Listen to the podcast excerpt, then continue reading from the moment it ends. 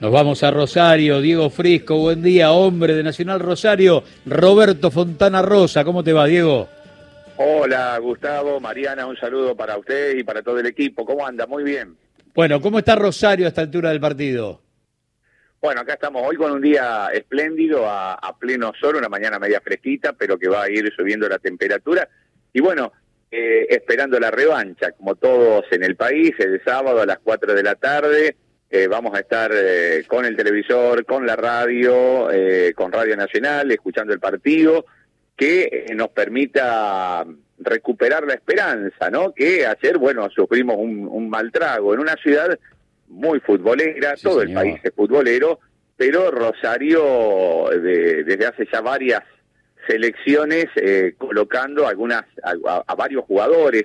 Te diría que hubo algunas, creo que en el 90, 94 hubo casi ocho jugadores, hoy tenemos tres, cuatro con el suplente, digamos, hoy tenemos a rosarinos de, de pura cepa a Messi y Di María. En el banco tenemos a Ángel Correa y a Franco Armani, que es de Casilda, muy cerquita, y el técnico, ¿no? Que es de Pujato, que está pegado a Casilda, eh, Lionel Scaloni. Y tenés a todo el cuerpo eh, técnico de México. Claro, claro, Y el Tata Martino también, es verdad. Si sumás ahí, el sábado vamos a tener muchos rosarinos. Ídolo de News, el Tata Martino, ¿no? Eh, bueno, esto se vivió, por ejemplo, el, día previo, eh, el lunes a la noche, el Monumento Nacional a la Bandera se iluminó y proyectó la imagen eh, en el monumento de Di María y de Messi, ¿eh? o de Messi y Di María, por ahí salía uno arriba, uno abajo, o mucha gente que se sacó fotos, fue una proyección que se hizo como para empezar a vivir este mundial y que seguramente se volverá a hacer este viernes por la noche en la previa de los este, de los partidos que juegue la, selección argentina. Eh, ¿Qué decirte? Bueno, que ayer eh, se vivió, los que ganaron por goleada fueron las panaderías. Eh, Muy bien. Vos sabés, vos sabés que tuvieron un 50% más de venta que un día normal. ¿En serio tenemos estadística de las panaderías de Rosario? Absolutamente, la dio a conocer la Asociación de Panaderos Industriales de Rosario diciendo que en el día de ayer 50% más de venta de facturas y bizcochos con un ticket promedio de entre 800 y 1000 pesos. Y, y, soy testigo porque tuve que esperar por lo menos 15 minutos que me atiendan. Más que testigo fue protagonista, Diego. Más que testigo, protagonista. Claro, eh, no, pero era una, tarea de campo que tenía que hacer, de investigación periodística. Ah, perdón, perdón, perdón. Era, era un, claro, estaba laburando, estaba de servicio, diría. Fui seis y media para ver si, porque intuía que esto iba a pasar. Entonces fui a las seis y media a comprar los bizcochos y las facturas para un grupo de amigos que se juntaban acá, en, amigos de mis hijos en casa a ver el partido.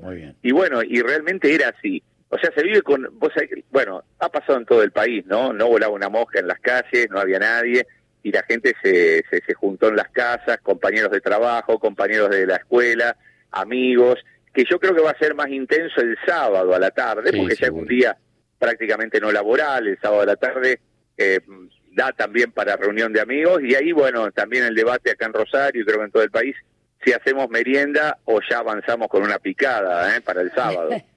que las preocupaciones rosarinas son... No, no, no, pero yo creo que me sumo, ¿eh? como porteña me sumo a esta duda también. Claro, ¿Qué, ¿Qué, haces, Gustavo? ¿Cómo lo ves? ¿Con, ¿Con mate o con algo más? No, con mate. Me gusta, me gusta verlo con mate. Sí, señor. Me gusta bueno, Está bien, la merienda, digamos. Eh, sí, sí, pero el mate es compañero. A ver, mira, lo tengo acá, lo tengo acá al ladito mientras hacemos radio, qué sé yo. El mate siempre es compañero. Así que nos da una mano para, para cualquier cosa, para, para pasar ese tiempo, nos da una manita. seguro, seguro. Y el horario seguramente también acompaña, ¿no? En función de, la tarde. Eh, sí, hay que ver también cómo juegan los nervios. Va a ser un partido donde todos vamos a estar muy nerviosos. Tampoco es para andar cargando el estómago, ¿no? El trámite es el que nos va a contar cómo, cómo vamos a vivir esos 90 minutos. Si tenemos la posibilidad de alguna resolución temprana, aunque con México siempre cuesta, siempre, siempre cuesta.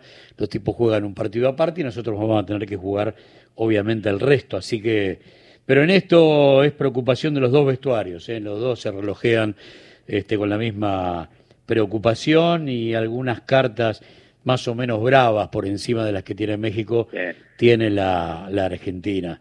Sí, y hay que indagar un poquito porque sobre, hablando de México, sobre el Tata Martino, que en cierto modo fue resistido por un sector de la prensa mexicana. eh, antes del Mundial estuvo acá viendo un partido de News, eh, porque juega entre, bueno, tiene, primero tiene muchos amigos, juega, juega su sobrino, eh, Martín Luciano, eh, que juega de tres, y bueno, y después lo cuestionaron mucho porque había venido a, se sacó una foto con Scaloni, que estaba viendo el partido, ¿no? Fíjate esa foto entre Martino y Scaloni, días previos al Mundial, impactó en, en la prensa mexicana, que lo criticaron. Así que va, a haber muchas miradas sobre Martino en México, ¿eh? por, por, porque bueno, él tiene una final, dijo, bueno, eh, eh, yo vine a ver a mi club, no, no tiene nada que ver esta foto, lo crucé, se sacaron una foto, se conocen. Es más, no sé si Scaloni no, no, no fue dirigido en algún momento o estuvo con, con Martino en News en los comienzos. Así que bueno, ese es un partido también que se juega aparte, ¿no? El de los técnicos, eh, fundamentalmente el Tata Martino, que, que bueno, por ser argentino, por haber sacado esa foto con Scaloni, también algunos mexicanos, creo que los menos, pero algunos lo tienen en la mira. ¿Qué va a ser? Hay, hay cierto chauvinismo en la prensa mexicana a la hora de, de hablar de, de, fútbol y algunas cosas por el estilo le sucedieron tanto a la Volpe como a Menotti cuando estuvieron como técnicos de, la selección mexicana. Viste que nosotros decíamos, bueno, no vamos a hablar sobre este señor rodeado de frascos de mermelada casera. No creemos en eso. No vamos a hablar de eso, pero hay gente que pasó a la acción. Hay gente que empezó a juntar firmas para que el señor rodeado de los frasquitos no vaya al partido de México.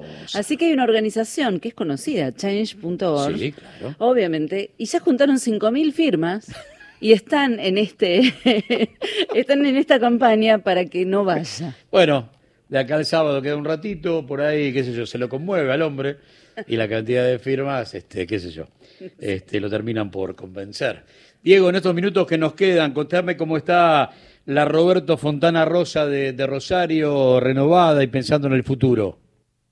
Bueno, muy linda, muy linda, por supuesto, renovada, con, con su flamante auditorio, con, con estudios nuevos, con el control, eh, y ahora acomodando también técnicamente la antena, eh, que, que, ha sido instalada, bueno, faltan algunos ajustes que, que se irán haciendo, pero realmente estamos con un nuevo desafío eh, iniciando, bueno, ya llega fin de año, pero tomando carrera para el año que viene, tener un año diferente, un año con toda la potencialidad, teniendo en cuenta que el primero de marzo también Nacional Fontana Rosa cumple 70 años, siete décadas en Rosario como Radio Nacional. Por supuesto que hay un antecedente previo, que era LT1, Radio del Litoral, así que es una radio que ya va a estar eh, arañando el siglo ¿eh? de vida eh, instalada en la ciudad de Rosario, pero 70 años como Radio Nacional nos, nos llena de alegría, nos encuentra bien parados para poder festejar estos 70 años con, con toda la vitalidad y la energía que, que vamos a ponerle seguramente. En marzo andaremos por ahí para darle un abrazo entonces, Diego.